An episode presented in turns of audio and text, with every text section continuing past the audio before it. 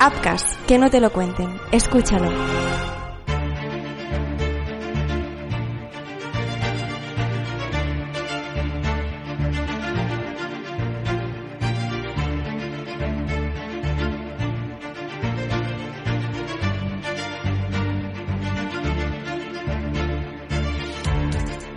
Hola, ¿qué tal? ¿Cómo estáis? Bienvenidos a Crímenes Ibéricos y a este nuevo capítulo en el que vamos a analizar uno de los casos que ya os hemos narrado, en este caso, el crimen de Manuel Salgado.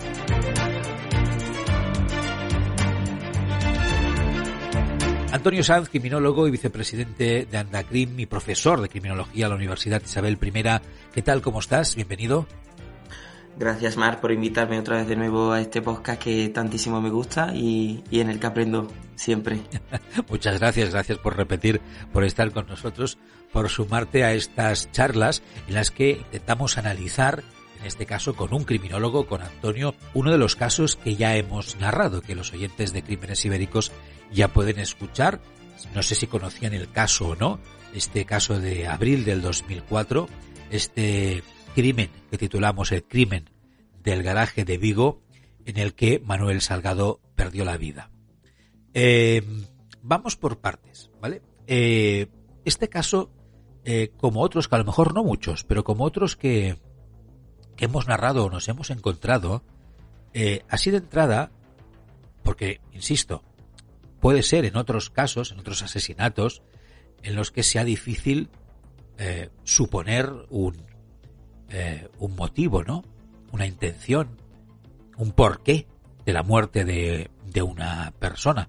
Podemos suponer, presuponer, en base a, a la escena del crimen hasta, ¿no? Nos puede dar pistas.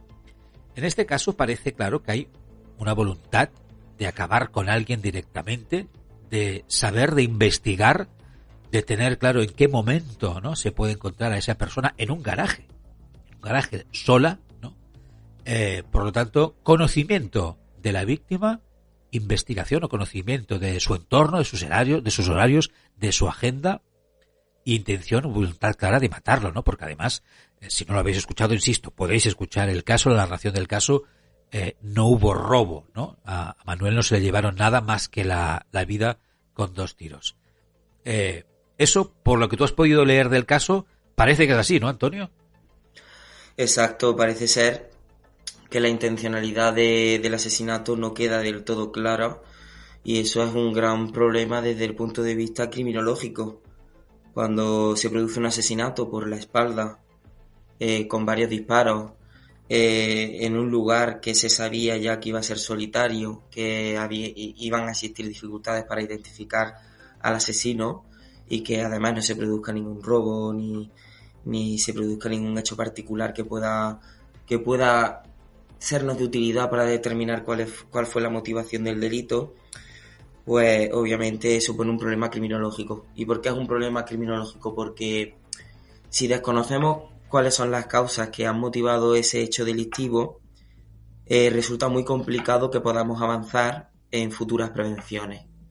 Entonces, este caso en particular eh, podemos decir que es como un ejemplo bastante paradigmático de por qué es fundamental la criminalística y descubrir a la persona que ha cometido el hecho delictivo, porque esto nos permitiría indagar en, en las razones que le han llevado a matar y, y, en función de esas razones determinar políticas públicas o tomar decisiones que nos permitan como sociedad prevenir hechos similares en el futuro.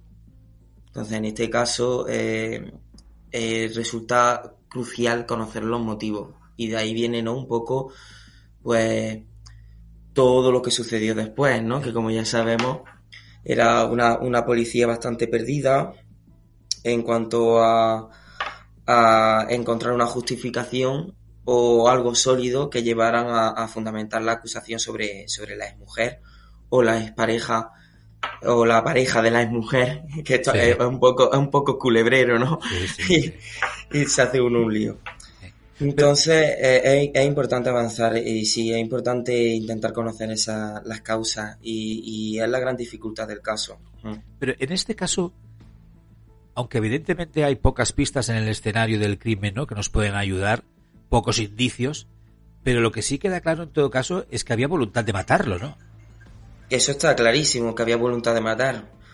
Porque si le atacó por la espalda, eh, eh, siguiendo un poco su cotidianidad, es decir, sabía que iba a aparcar en ese garaje, sabía que iba a estar en esa hora ese garaje, que por donde salía le estaba esperando. Entonces eh, el objetivo era matarle, no era hacerle daño porque además eh, le da dos disparos. Entonces, dos disparos y de cerca. Estaba claro que no, que no pretendía asustarle ni herirle como advertencia, sino que el objetivo era quitarle la vida. Lo digo porque, Antonio, el último caso que, ¿no? que, estuvimos comentando contigo, que era el caso del doctor Malo, si no recuerdo mal, ¿no? En, en, Madrid, ahí, aunque había, parecía, ¿no? Una teoría de la conspiración, a lo mejor, ¿no? De lo que podía haber eh, causado o quién podía estar detrás de la muerte de, de, esa persona en un robo, ¿no? A la salida de un restaurante en, hmm. en la capital, eh, podía habernos la duda, ¿no? De, de, qué había pasado, ¿no? ¿Habían ido a por él o era un robo callejero que había acabado mal, ¿no? Por, por conseguir, ¿no? Unos, eh, unas, eh, supongo que en esa época, unas pesetas, ¿no? Para poder drogarse. ¿Te está gustando este episodio? Hazte fan desde el botón Apoyar del podcast de Nivos.